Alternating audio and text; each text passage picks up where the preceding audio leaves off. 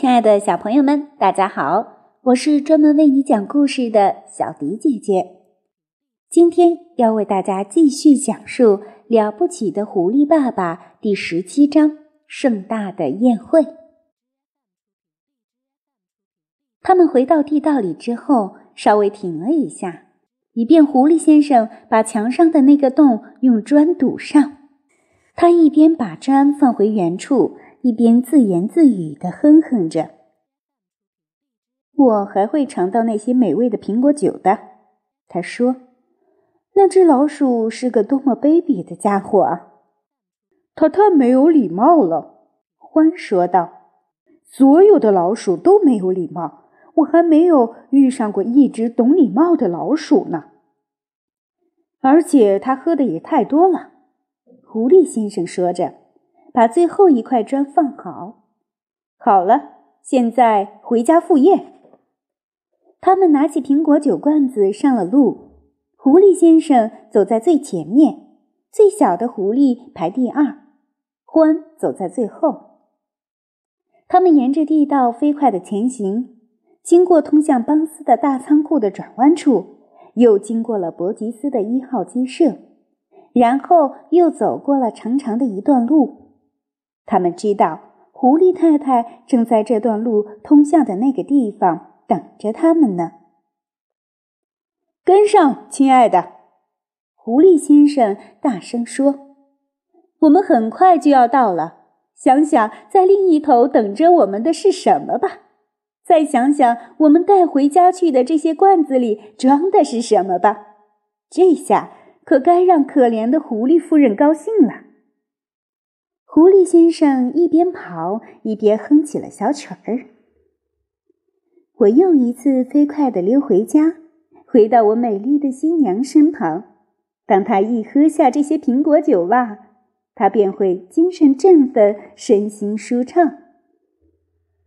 欢也跟着唱了起来：“哦，可怜的欢夫人呐，她饥肠辘辘，气息奄奄。”只要喝下这些苹果酒啊，他将会肚儿饱满，精神天。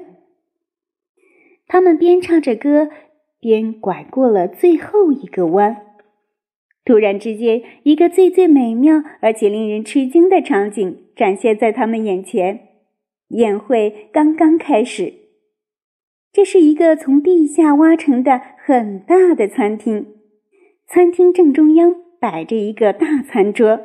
围着餐桌坐着的至少有二十九个动物，他们是狐狸太太和三只狐狸，獾太太和三只小獾，鼹鼠、鼹鼠太太和四只小鼹鼠，兔子、兔子太太和五只小兔子，幼鼠、幼鼠太太和六只小幼鼠。桌子上摆满了鸡、鸭。鹅、火腿、熏肉和胡萝卜，大家正在狼吞虎咽地吃着这些美味的食物。我亲爱的，狐狸太太一边喊着，一边跳起来拥抱狐狸先生。我们等不及了，请原谅。然后他又拥抱了那只最小的狐狸。欢太太拥抱了欢。大家又互相拥抱了一番，盛着苹果酒的大罐子在一片欢快的喊叫声中被放到了桌子上。狐狸先生、欢和最小的狐狸和大家一起坐下来。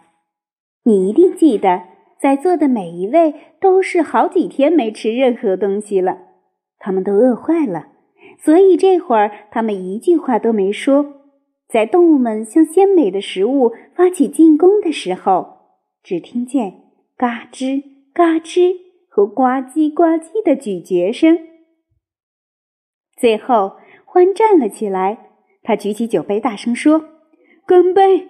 我想让你们都站起来，为我们这位亲爱的朋友狐狸先生干上一杯，因为今天是他救了我们的性命。”为狐狸先生干杯！为狐狸先生干杯！他们都站起来。举起酒杯，大声喊道：“为狐狸先生干杯，祝他长寿！”随后，狐狸太太羞涩地站了起来，说：“我不想在这儿演讲，我只是想说一句话，那就是我丈夫是一个了不起的狐狸。”大家都鼓掌欢呼起来。接着，狐狸先生站了起来。这美味的食物，他开口说道，然后又停了下来。在随后的沉默中，他打了一个很大的嗝，大家都拍着手大笑起来。这美味的食物，我的朋友们，他接着说。是伯吉斯、邦斯和比恩三位先生款待我们的，欢呼声和笑声更高了。我希望你们会像我一样喜欢他。然后他又打了一个长长的嗝。有气还是吐出来的好，欢说道。谢谢你，狐狸先生咧着大嘴笑着说道。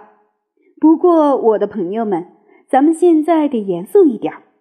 咱们还是想一想明天、后天以及以后的事儿吧。如果我们出去的话，我们将会被杀死，对吗？对，他们大声说道。我们跑不了一码远，就会被枪打死的。獾说。一点不错，狐狸先生说。可是我来问问你们，又有谁想要出去呢？我们大家每一个都是挖掘高手。我们痛恨外面，外面到处是敌人。我们之所以要出去，是因为迫不得已，是因为要为我们的家人找吃的东西。可是现在，朋友们，我们有了一套全新的设施，我们有了一条通往三个仓库的安全通道，那可是世界上最精美的仓库啊！确实如此，欢说道：“我都看到了。”你们知道这意味着什么吗？狐狸先生说道：“这意味着咱们谁也用不着再到外面露天的地方去了。”桌子四周响起了一阵兴奋的嗡嗡声。狐狸先生接着说道：“这样，我邀请你们大家都留在这里，永远和我在一起，永远在一起，永远在一起。”他们大声叫道。我的天哪，简直是太棒了！于是兔子对兔子太太说：“我亲爱的，你想想，咱们这一辈子再也不会挨枪子儿了。”狐狸先生说：“我们要建造一座地下的小村庄，里面有街道，街道两旁是房屋。獾、鼹鼠、兔子、鼬鼠和狐狸，每家都有自己的房子。”我们每天都要为你们大家去采购，我们每天都要像国王一样吃饭。这一番讲话之后的欢呼声持续了好长好长时间。地下是一番热闹的景象，那地面外面又是什么样的情景呢？下期节目，小迪姐姐将为大家揭晓。了不起的狐狸爸爸最后的大结局，请大家期待。我们下期节目再见吧。